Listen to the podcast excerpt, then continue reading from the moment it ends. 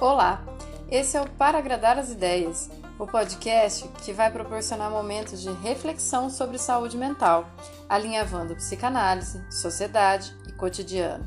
Quanto mais você questiona a realidade, mais você a compreende. Ou não. Eu sou Lucilena Nogueira, psicanalista, trazendo conteúdos semanais para agradar as ideias.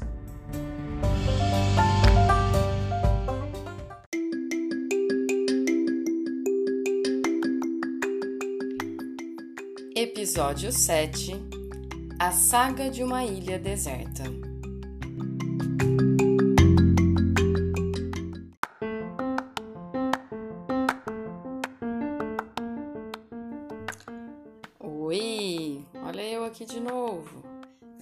Teve gente que já sentiu saudade por eu não ter falado no carnaval. E eu acho isso um ótimo sinal que significa o quê?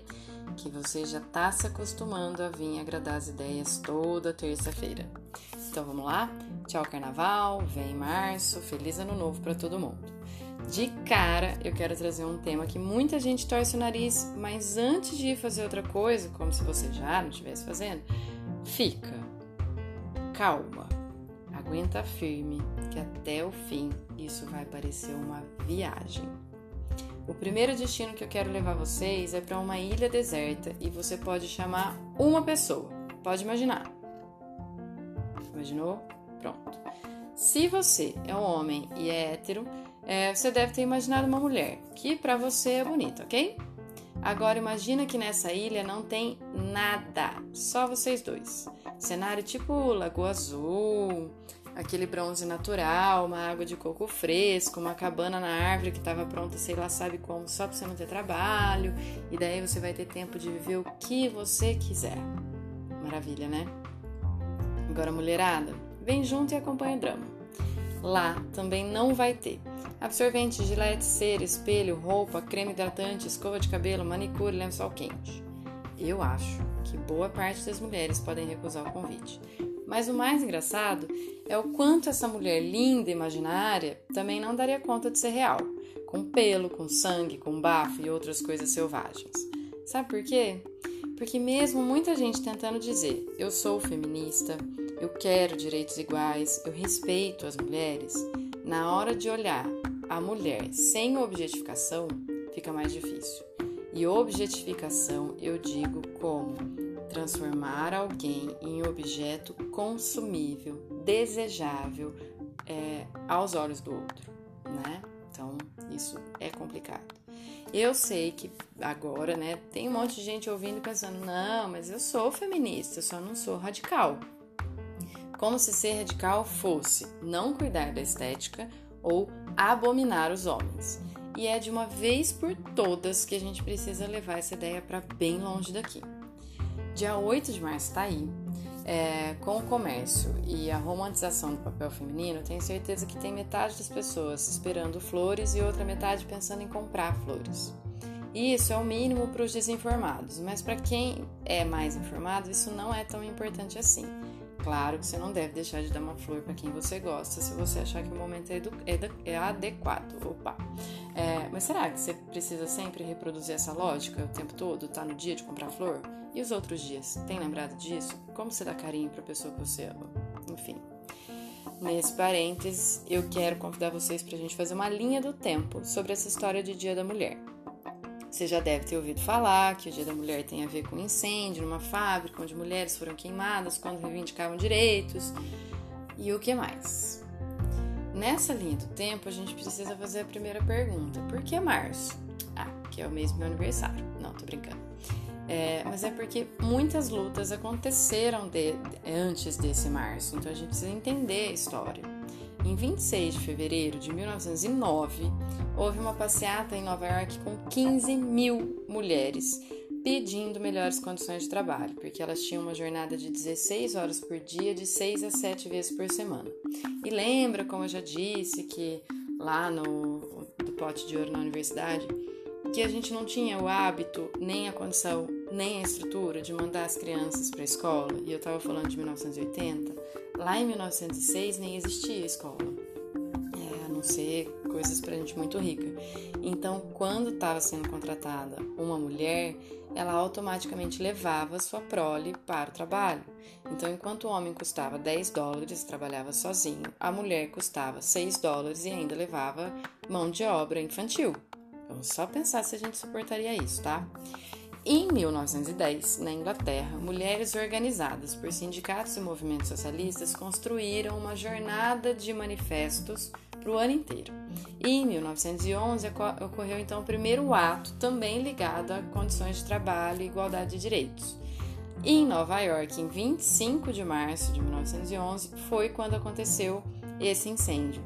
Olha que doideira, a gente já perdeu dois anos aí de construção para um ato, esquecendo que nada acontece por acaso. Em 1913, os, processos, os protestos começaram a aumentar, tanto de frequência quanto de número de participantes. Em Nova York, nos Estados Unidos, começaram a se espalhar, tanto pela visibilidade daquele incêndio quanto pela angústia que gerava essa quase nenhuma transformação e queixa sobre esse mundo do trabalho para as mulheres. Em 1917, viria um marco que ainda mais, é mais forte um grupo de operárias na Rússia saíram às ruas contra a fome e contra a Primeira Guerra Mundial.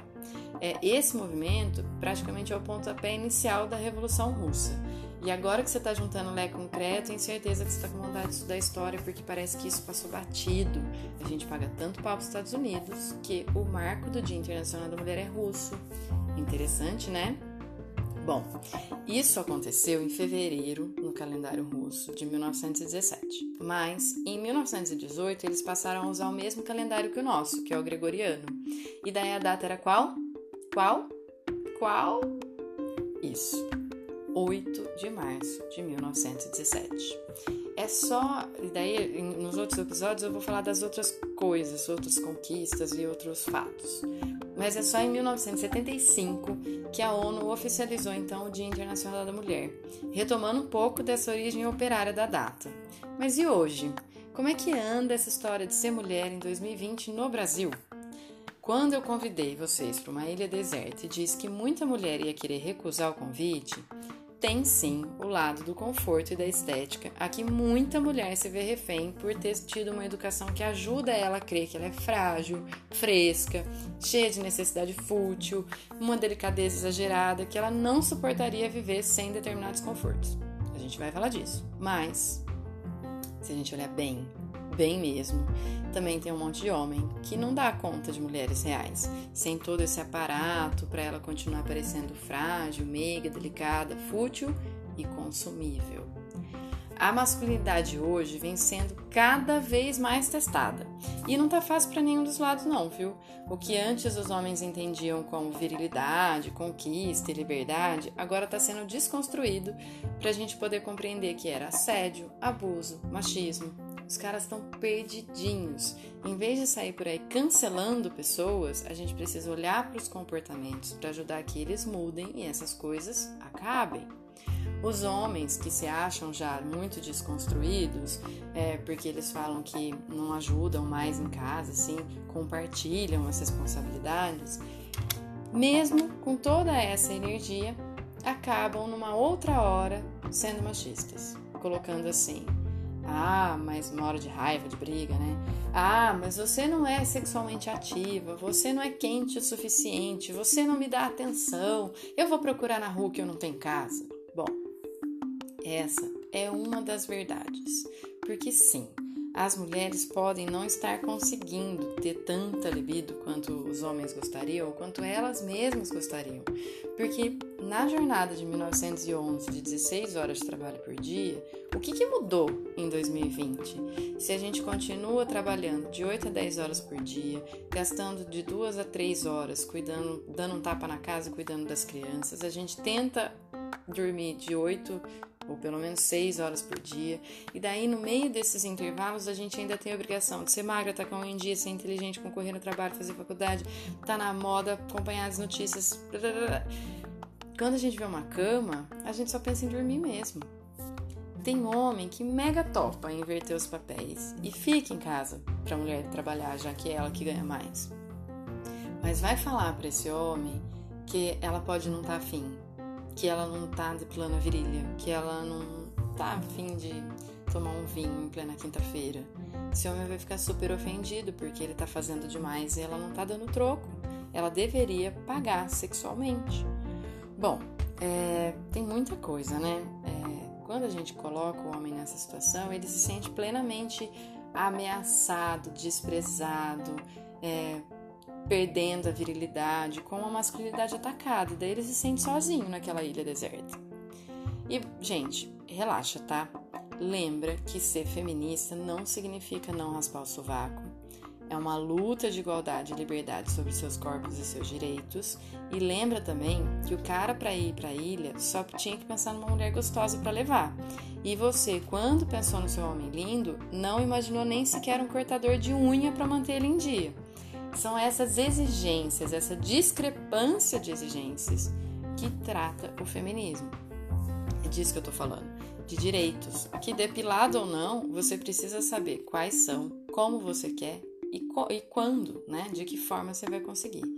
É, e é por mais que o tempo tenha passado, né, de 1911 até agora, as coisas parecem que não melhoraram muito não.